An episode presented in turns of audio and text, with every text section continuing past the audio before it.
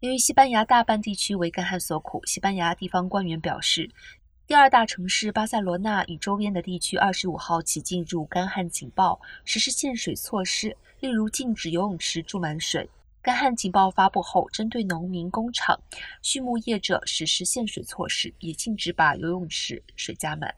但家庭用水不在范围内。这是二零零八年以来巴塞罗那第一次发布干旱警报。根据西班牙国家气象局。二零二二年十月是西班牙一九六一年开始以来有相关记录最热的十月。西班牙与欧洲大半地区今夏反复遭到热浪的侵袭，野火越来越大，干旱也越来越严重。